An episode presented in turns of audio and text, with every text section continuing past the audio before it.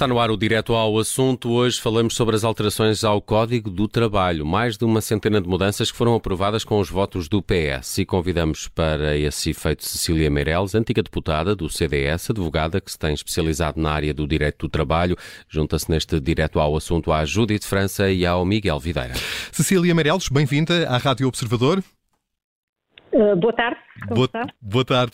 E faça alguma estranheza que possa causar a alguns dos nossos ouvintes ouvir Cecília Meirelles ser apresentada como especialista na área do direito laboral? Não, e, e eu, eu, eu, gostava de deixar claro, eu nesta minha nova vida como advogada tenho trabalhado com várias empresas, quer de maior dimensão, quer com PMEs, e portanto tenho trabalhado com vários ramos do direito associado às empresas. Um deles é obviamente a legislação laboral, tem um impacto óbvio na vida das empresas e portanto eu acompanhei com curiosidade, quer de cidadã, quer de advogada, essas alterações que, que estiveram a ser discutidas na Assembleia da República.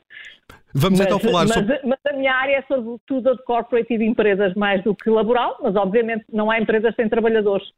Praticamente não há ainda bem. Então vamos falar sobre essas alterações e o impacto que têm tanto para trabalhadores como as empresas. As alterações hoje aprovadas eh, são apresentadas como um contributo para dignificar o trabalho e promover a conciliação da vida profissional e familiar. Em sua opinião, é um objetivo alcançado com as alterações eh, promovidas e aprovadas eh, do Código do Trabalho? Bom, eu, eu, tenho muitas dúvidas e eu se calhar aproveitava e falava aqui em duas ou três alterações em particular, que eu, cujas intenções e cujas boas intenções eu compreendo, mas que tenho muitas dúvidas que venham a ser eficazes e venham a funcionar tal como se estava a esperar.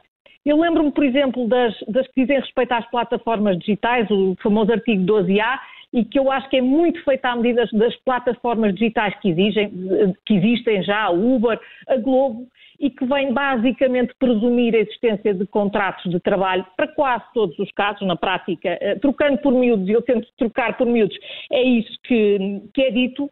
Qual é que eu acho que eh, pode ser aqui o problema? Por um lado, uh, o que isto vai significar na vida dessas plataformas, eu acho que estamos a falar de uma mudança muito radical que eu não sei se elas já terão, já terão percebido, até porque se prevê que elas sejam solidariamente responsáveis por créditos dos trabalhadores em relação a intermediários, por exemplo. Mas também há aqui uma coisa, é que eh, em muitos casos este reconhecimento terá que ser judicial e implicará o recurso aos tribunais. Uhum. E portanto essa é uma das coisas que me parece evidente. É uma maior litigância. Parece-me evidente que a litigância que aumentará, porque haverá muito maior recurso aos tribunais e, portanto, das duas uma, ou os recursos dos tribunais de trabalho são aumentados e há mais recursos, ou nós teremos, em muitos casos, uma legislação que é mais rígida e mais garantística, mas que na realidade só se vai aplicar aos trabalhadores que podem esperar e que têm recursos para esperar, porque aqueles trabalhadores mais frágeis, com salários mais baixos, que estejam numa situação mais fácil, dificilmente podem esperar anos por uma solução. No caso das plataformas, e porque se tem falado muito disso ultimamente, eu lembrava, por exemplo, o caso dos trabalhadores imigrantes, eu acho difícil acreditar que um trabalhador imigrante, que muitas vezes está num país estranho, que tem uma compreensão muito limitada da nossa língua, que se possa dar ao luxo de estar dois, três, quatro anos à espera de uma decisão para ver reconhecido o seu contrato de trabalho. E, portanto, também parece que vai ser particularmente, a legislação prevê também isso, que a Autoridade para as Condições de Trabalho faça uh, durante este ano faça uma campanha de fiscalização às, às, plataformas digitais e que envie um relatório ao Parlamento e, portanto, eu acho que vai ser particularmente relevante perceber como é que, como é que esta nova legislação vai ser aplicada às, às plataformas digitais e o que é que ela vai significar na prática. Depois, diga, diga. diga. Eh, ia, ia, ia, mudar de assunto, porque ia falar de teletrabalho, eh, sobre os valores eh, fixos a pagar aos, aos trabalhadores, as despesas. Uhum.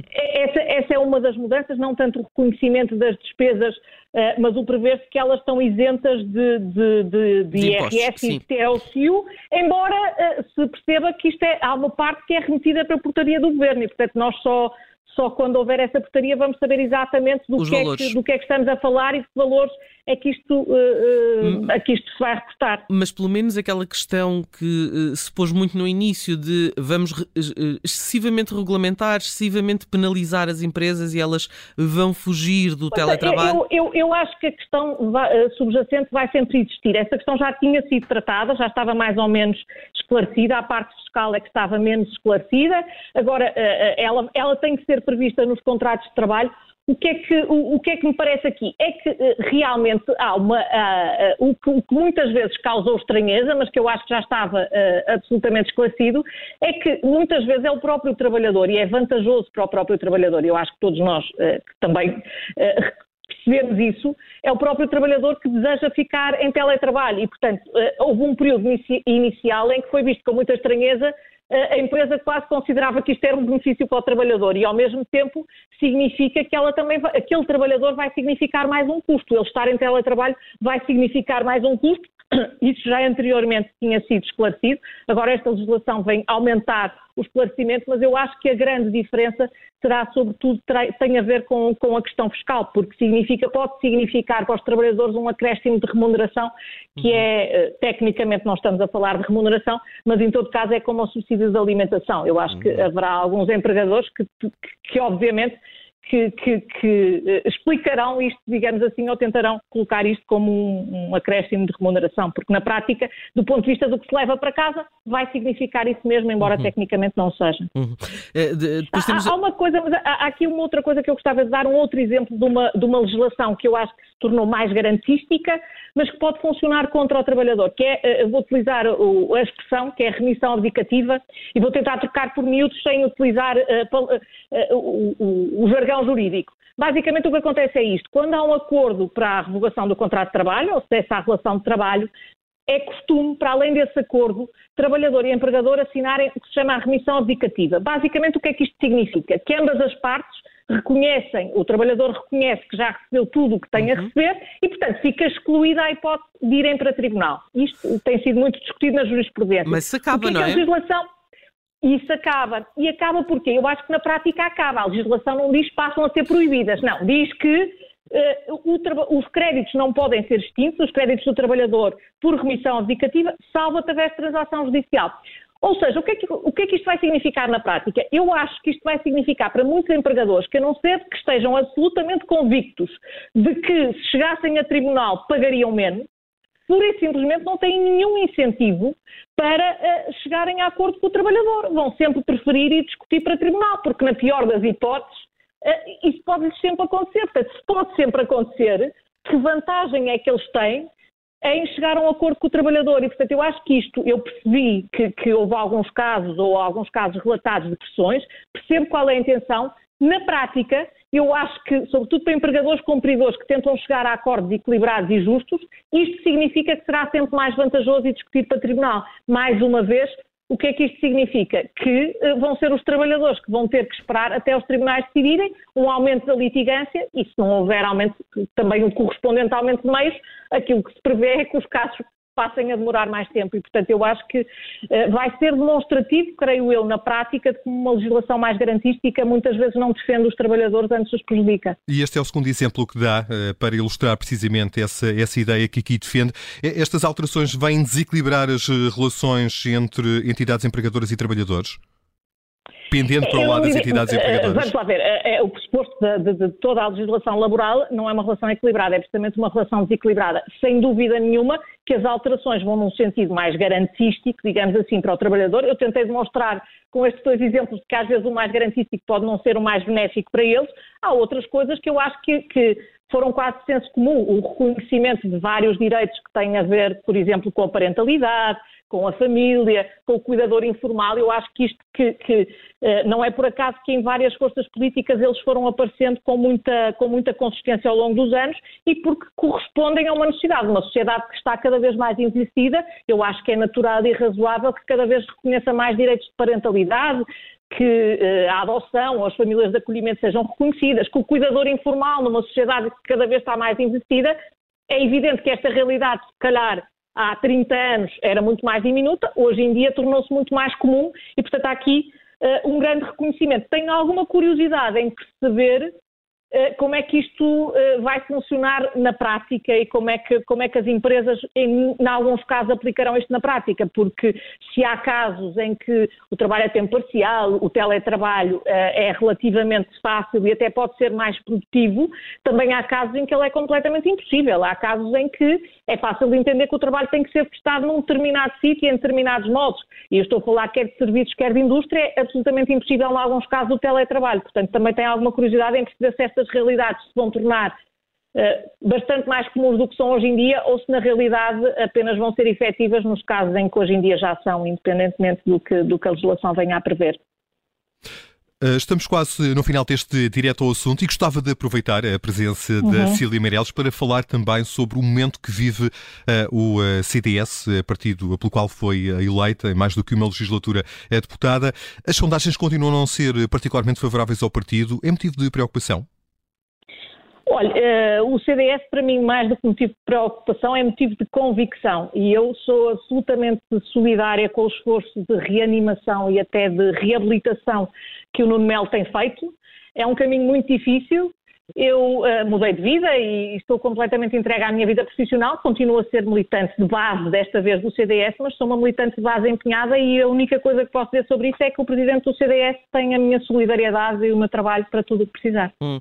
E, e não sei se teve já a oportunidade de ouvir uh, as declarações que fez em relação precisamente às questões uh, que estão relacionadas com, uhum. com, enfim, com o Chega e com um eventual acordo com o PSD, pensando uh, no futuro das, nas próximas uh, eleições. De Deixe-me perguntar-lhe se acha que uhum. uh, ficou, ficou bem marcado que o Chega não pode entrar nesta, nesta brincadeira.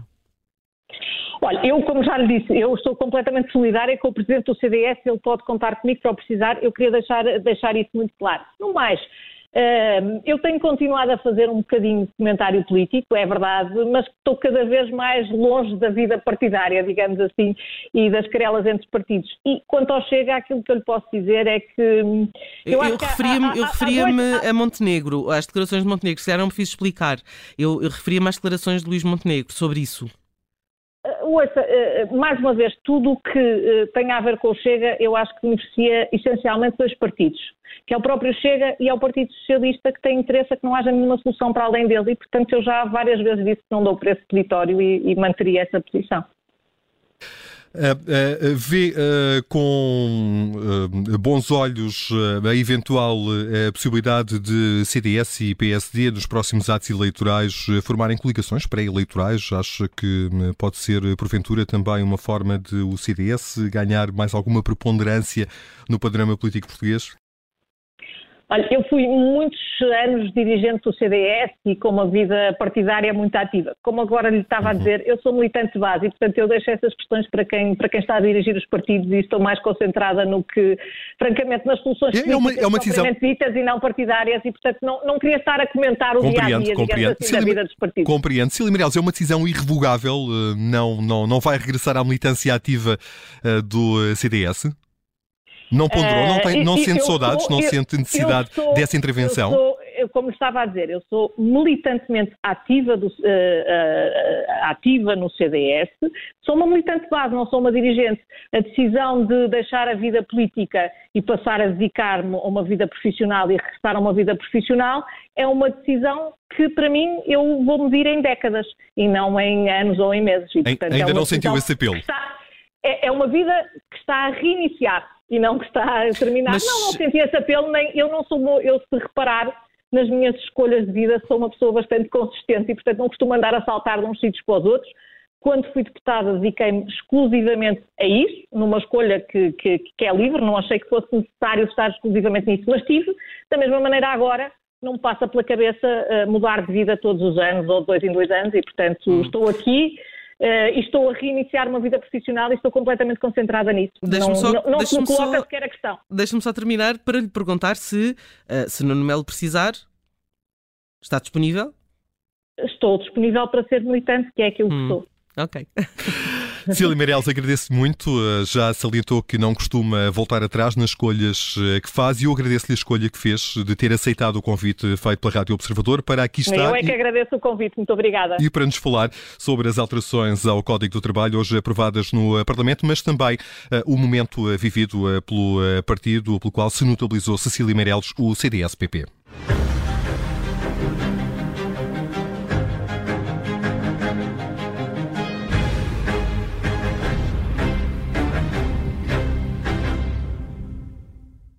Rádio